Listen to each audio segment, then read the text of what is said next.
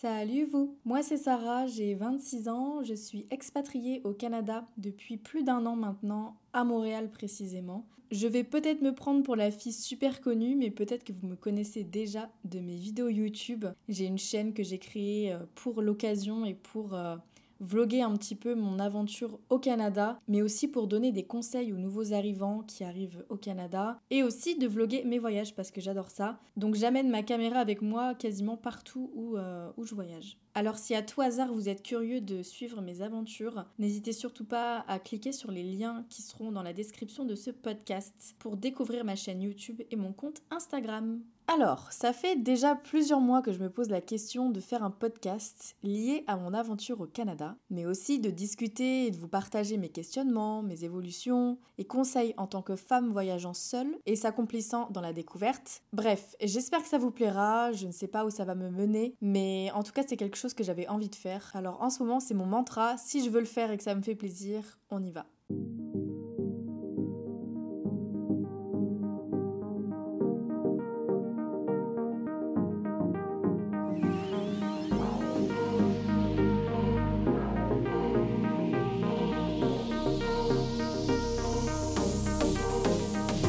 Dans ce premier podcast, j'aimerais parler de la décision que j'ai eue de vouloir partir seule à l'autre bout de l'Atlantique et comment je suis venue à penser vouloir vivre ma vie ailleurs. J'ai donc 26 ans actuellement. Je vivais en Bretagne avant de venir habiter à Montréal. Il s'est passé beaucoup de choses dans ma vie les années précédentes et euh, je ne rentrerai absolument pas dans les détails, mais je vais vous décrire les grandes lignes. À l'adolescence, j'étais quand même pas mal perdue dans ma vie, dans mon orientation, euh, professionnelle. Euh, voilà, c'était euh, très très très compliqué de me trouver en tant que personne. Finalement, j'ai rencontré quelqu'un avec qui je me suis mise en couple assez tôt, à 18 ans.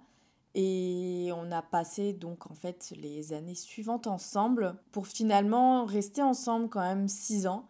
Donc c'était une grosse histoire, c'était une belle histoire. Et malheureusement, voilà, j'ai grandi euh, au fur et à mesure des années. Je suis arrivée à 23, 24 ans. Et voilà, on change tout au long de notre vie. Et malheureusement, est arrivé un moment où j'étais plus du tout en phase avec euh, ce qu'on avait créé, avec ce qu'on avait construit tous les deux. C'est la vie, malheureusement. Maintenant, euh, il m'a fallu quelques temps pour le, pour le comprendre et l'accepter. Alors voilà, je suis passée par des thérapies donc compliquées comme, comme de ma vie. En plus, il y avait le Covid à l'époque. Euh, je vous raconte pas euh, la difficulté un peu de d'y voir clair, c'était quasiment impossible. Maintenant, voilà, j'ai une famille super supportive et qui me soutient euh, depuis le début dans tous mes projets, dans ma vie en règle générale. J'ai donc pris des décisions euh, assez radicales. Donc c'est moi qui ai mis fin à cette, euh, à cette relation. Et en fait, voilà, ça m'avait euh, quand même pas mal, pas mal remué, mais aussi pas mal soulagé parce que j'écoutais enfin mes, mes besoins, mes envies. Ouais, il y a eu pendant là sur les cinq dernières années, j'ai évolué drastiquement vraiment. Ça a été assez assez conséquent l'évolution. Je suis super fière de ce qui s'est passé, mais voilà, ça n'a pas été super simple, je dois l'avouer. Après, j'ai donc euh, remis encore ma vie en question. Euh, j'allais beaucoup mieux depuis euh, cette rupture-là, même si elle a été compliquée à, traverser.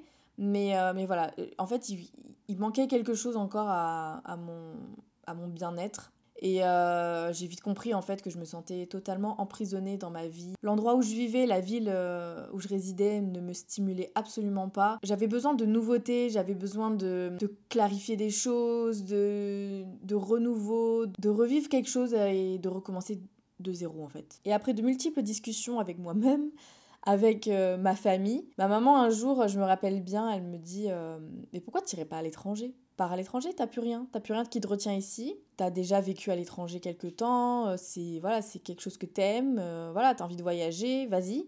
Après cette discussion-là, je prends quelques temps à, réfléchir à ça. J'ai mis un trait sur certaines choses qui ne me faisaient plus de bien. Maintenant, il faut que j'aille vers ce qui me fait du bien ce que j'ai envie. Sortir un peu de ma zone de confort et euh, voir quelque chose de nouveau, vivre des choses fortes. Et finalement, un autre jour, on vient à discuter et elle me fait Le Canada, euh, ça serait sympa le Canada. Euh. Bon, voilà, j'avais pas vraiment d'envie réelle d'aller quelque part, à part en Corée du Sud. Voilà, je suis quelqu'un qui suis passionné par l'Asie en règle générale. La Corée du Sud et le Japon particulièrement. Et ouais, ça commence à me trop en tête de vouloir partir là-bas, mais sous quelles conditions? Je parle pas la langue, j'ai pas forcément assez d'argent de côté pour partir Voilà, il y a quand même aussi, quand vous voyagez, ok, vous pouvez faire les choses sur un coup de tête, mais il faut quand même y réfléchir un minimum parce que ça en va de votre sécurité, ça en va de votre euh, voilà, bah, comment se déroulera votre voyage aussi quoi.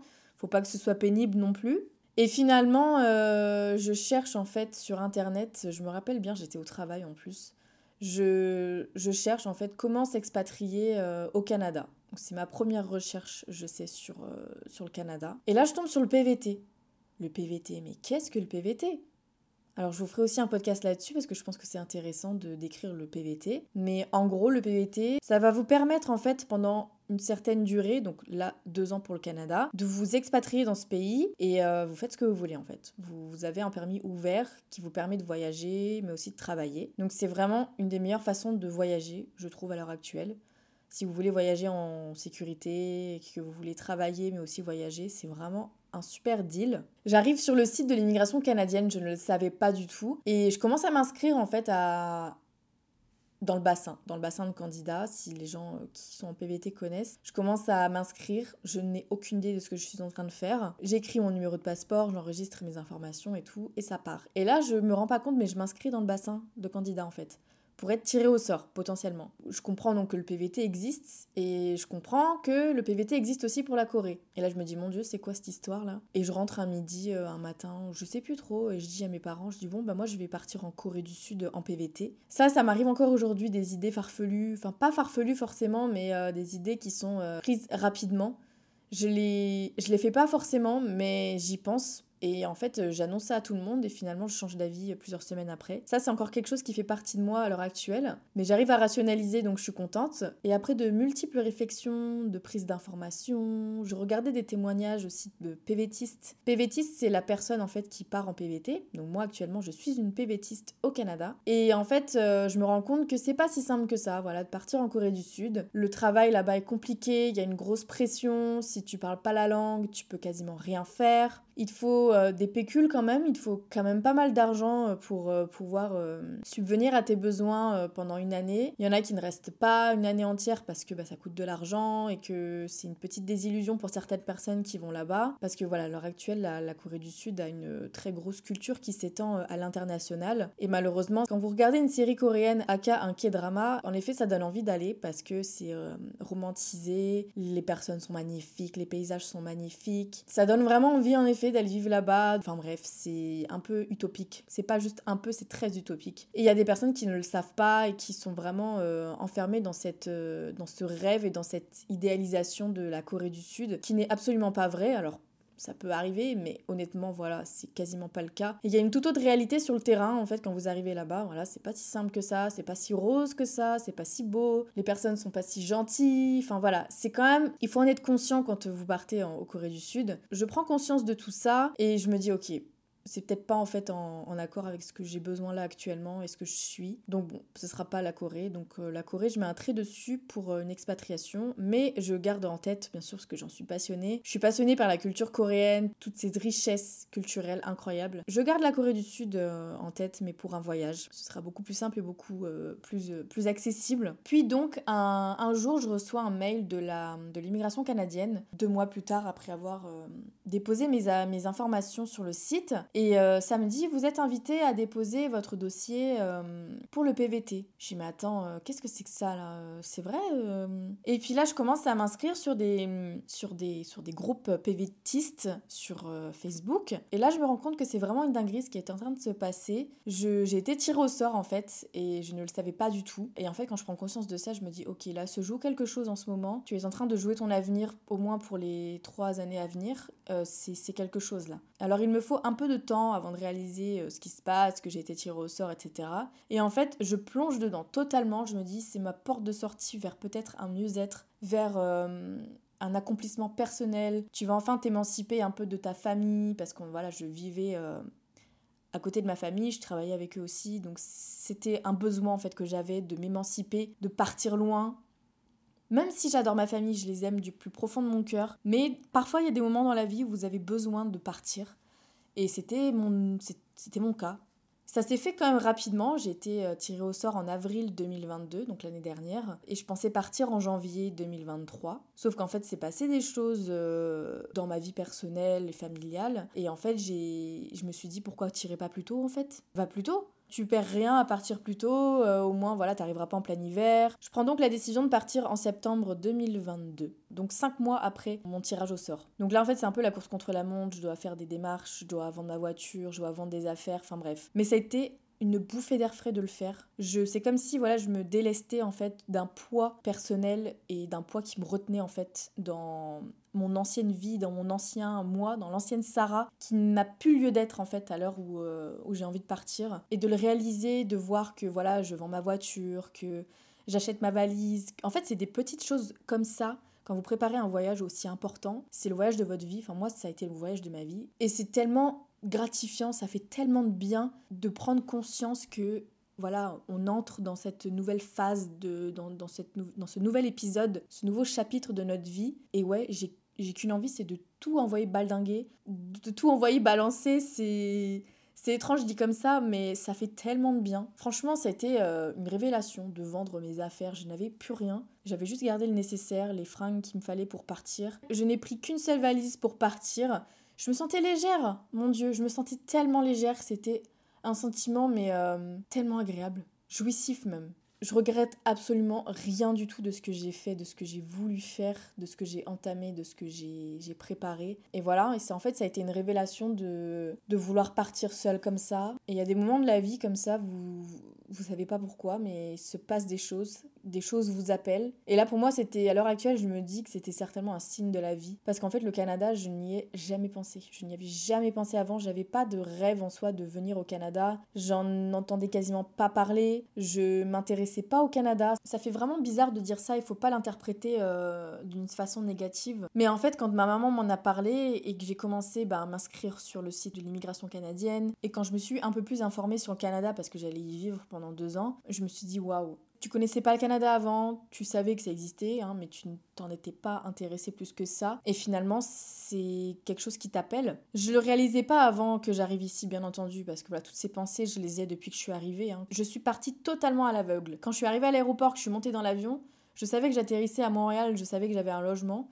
Mais alors le reste, je ne savais rien du tout. Par contre, j'étais très très bien préparée euh, en termes de démarches administratives. Euh, pour le coup, je me suis surprise dans ce sens-là, de ma maturité et de ma préparation. J'étais tellement préparée, je me suis informée, j'étais curieuse, alors que je pensais ne pas vraiment l'être, mais alors là, pour le coup, j'ai, je pense avoir regardé une cinquantaine de témoignages sur YouTube, j'ai lu des articles, j'ai regardé tous les lives possibles et inimaginables de Julie, la fille qui s'occupe des PVTistes. Enfin bref, c'était, euh, c'était fou la préparation que j'ai faite en si peu de temps.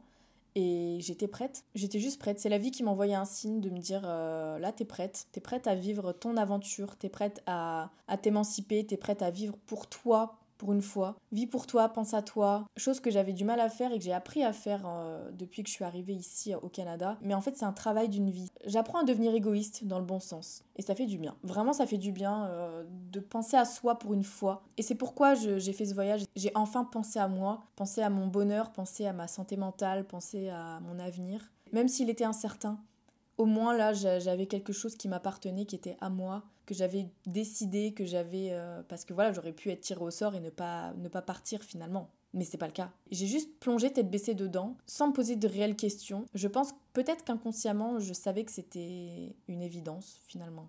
Enfin voilà, c'est tout pour ce premier podcast. Je, j'espère vous avoir dit à peu près tout ce que je pensais et euh, pourquoi j'ai donc euh, pris la décision de partir vivre seule à Montréal. J'ai plein d'autres choses à vous dire. C'est pour ça que j'ai démarré ce podcast parce que j'ai besoin de parler, j'ai besoin de discuter, j'ai besoin d'extérioriser des choses que je ne peux pas forcément faire sur YouTube parce que YouTube c'est forcément plus du visuel. Donc ça c'est mon côté euh, artistique, mes niveaux vidéographie et, euh, et image. Donc voilà, c'est un contenu totalement différent mais j'avais besoin d'entamer ce podcast là. Je ne sais pas où ça va me mener mais euh, j'ai hâte de voir ça.